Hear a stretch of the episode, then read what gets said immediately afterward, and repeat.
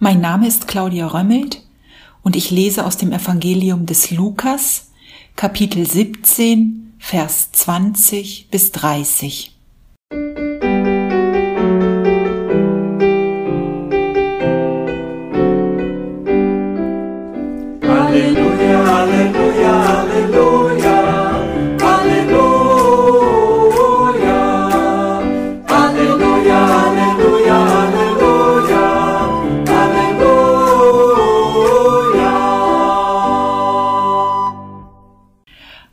Jesus von den Pharisäern gefragt wurde, wann das Reich Gottes komme, antwortete er, das Reich Gottes kommt nicht so, dass man es an äußeren Zeichen erkennen könnte. Man kann auch nicht sagen, seht her, hier ist es, oder dort ist es, denn das Reich Gottes ist schon mitten unter euch. Er sagte zu den Jüngern, es wird eine Zeit kommen, in der ihr euch danach sehnt, auch nur einen von den Tagen des Menschensohnes zu erleben. Aber ihr werdet ihn nicht erleben. Und wenn man zu euch sagt, dort ist er, hier ist er, so geht nicht hin und lauft nicht hinterher. Denn wie der Blitz von einem Ende des Himmels bis zum anderen leuchtet, so wird der Menschensohn an seinem Tag erscheinen. Vorher aber muss er vieles erleiden und von dieser Generation verworfen werden.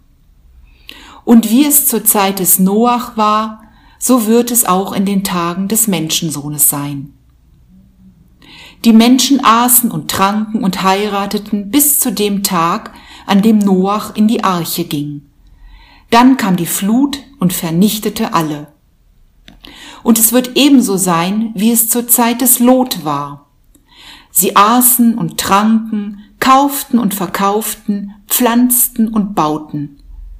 Aber an dem Tag, als Lot Sodom verließ, regnete es Feuer und Schwefel vom Himmel, und alle kamen um. Ebenso wird es an dem Tag sein, an dem sich der Menschensohn offenbart.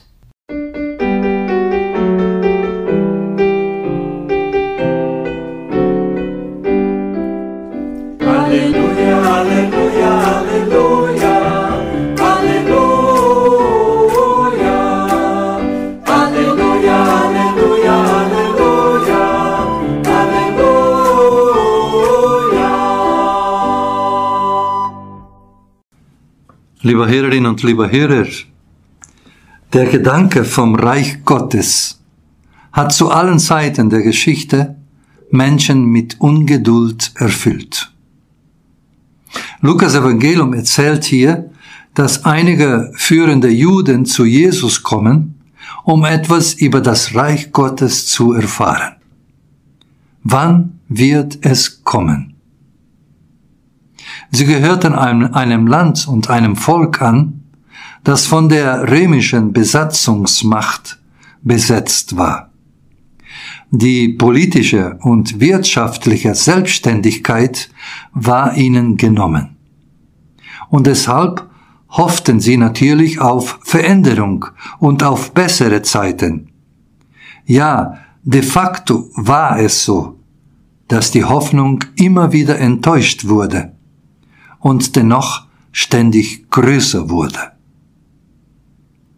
Der Gedanke vom Reich Gottes hat im Laufe der Zeit auch dazu geführt, dass Menschen selbst die Initiative ergriffen, wenn sie höchst ungeduldig waren und nicht glaubten, dass aus der Verbesserung der Welt etwas werden würde.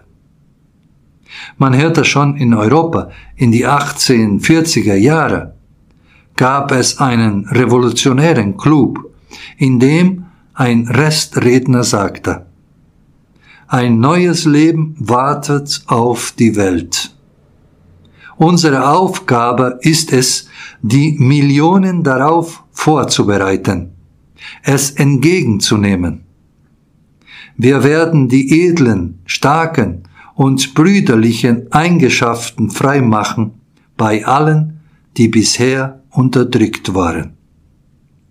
Wir werden große Städte und Hauptstädte abreißen und als Baumaterial für neue Gebäude verwenden. Dieses ganze Leben im Leid und Elend, Furcht und Armut werden wir verwandeln in ein Leben in Überfluss, Reichtum und Glück.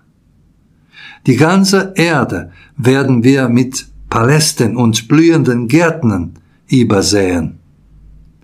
Hier bei uns wird die Transfiguration, die Verwandlung stattfinden. Und sie wird so hell leuchten, dass ihr die ganze Welt nachfolgt. Die Weltgeschichte kann viele Beispiele der Ungeduld von Menschen mit der Welt, die verbessert werden soll, aufzeigen und noch heute bekommen wir Beispiele zu sehen. Es brauchen gar nicht nur völlig unmenschliche und fanatische Beispiele zu sein. Aber die Menschen, die am unzufriedensten mit dem Zustand der Welt und am ungeduldigsten sind, sind in der Regel zugleich auch diejenigen, die am überzeugtesten sind von ihrem Glauben. Aber ist denn eine Verbesserung der Welt nicht nötig? Kann man nicht verstehen, dass Menschen auf ein neues Leben und eine neue und bessere Welt hoffen? Ja, und das räumt Jesus hier im Text ja auch ein. Er kann die Jünger gut verstehen, wenn sie hin und wieder nach der großen Veränderung verlangen.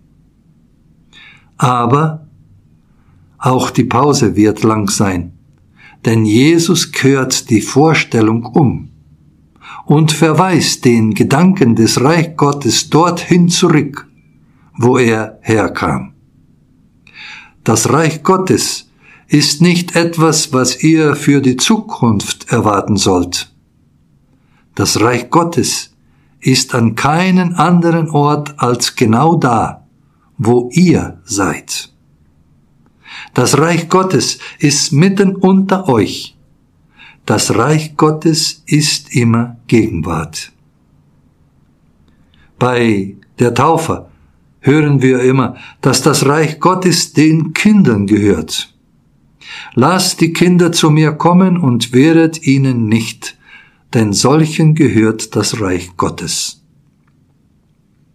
Ja, aber wenn die Kinder schon im Reich Gottes sind, und wenn ihr nicht werdet wie die Kinder, werdet ihr nicht ins Himmelreich kommen. Was ist dann überhaupt das Reich Gottes? Und was haben oder können Kinder, das Erwachsene kaum können? Ja, Kinder können im Jetzt gegenwärtig sein. Sie können so in ein Spiel vertieft sein, dass sie völlig gegenwärtig in Augenblick sind. Ohne es zu wissen, geben sie sich hin, so dass das Jetzt zur Ewigkeit wird. Mannes Sperber erzählt in seinem autobiografischen Buch Die Wasserträger Gottes, wie sich die Bewohner seines Heimatortes Slabotov in Galizien auf das Kommen des Messias einstellten. Vor allem erinnert er sich, in ihrer Kindheit übten sie sich regelmäßig darin, so lange wie möglich auf Händen zu stehen oder gehen. Sie hatten nämlich gelernt, dass der Messias, wenn er kommt, die Welt auf den Kopf stellt. Und das werden den Ungeübten viele Schwierigkeiten bereiten. Deshalb trainierten sie sich wie sie es nannten, in der messianischen Gymnastik. Welche wunderbare Übung. Auf den Händen stehen und die Perspektive wechseln. Die Sehnsucht nach den Reich Gottes wachhalten und sich üben darin, seine Gestalt herauszulesen aus dem, was wir erleben, was uns nahe kommt in dieser Welt. Auch Sören Kierkegaard verwendet das Bild von jemanden, der in einem Boot rudert, um etwas Ähnliches zu sagen. Wer einen Boot rudert, kehrt seinen Rücken gegen das Ziel, auf das er sich zubewegt. So lässt das Ewige einen Mensch sich in den heutigen Tag vertiefen und seinen Rücken den kommenden Tag zu küren. Und wenn wir nun wieder dem Text bei Lukas Evangelium folgen, da will Jesus nicht die Unwahrheit sagen über die Bedingungen, unter denen wir Menschen stehen. Es stimmt, dass alles ein Ende hat. Das Leben des einzelnen Menschen hat seine Zeit. Und der Tod gehört ebenso zum Leben eines Menschen wie Essen und Trinken, wie Heiraten, wie Kaufen und Verkaufen, wie Pflanzen und Bauen und all das, was man sonst noch nennen könnte. Das Besondere ist, dass Jesus im Blick auf das Reich Gottes weder ungeduldig ist noch panisch, wenn er an das Ende der Zeit denkt. Er, Jesus, lebte nicht für etwas, das kommen sollte, sondern für das, was um ihn herum war, für den Anblick der Lilien auf dem Felde und der Vögel unter dem Himmel, für die Töne von Kündern, die Flöte spielen oder Klagelieder sangen, Hochzeit spielten oder Beerdigung. Für Menschen, die ihn in Anspruch nahmen und ihn nicht in Frieden lassen konnten. Er lebte in einer befreiten Beanspruchheit des Gegenwärtigen, ohne von der Vergangenheit festgehalten zu sein und ohne in die Zukunft zu fliehen. Ebenso wie es erleuchtend richtig ist, dass man nur in der Gegenwart sein kann, weil die Vergangenheit nicht mehr und die Zukunft noch nicht da ist. Amen.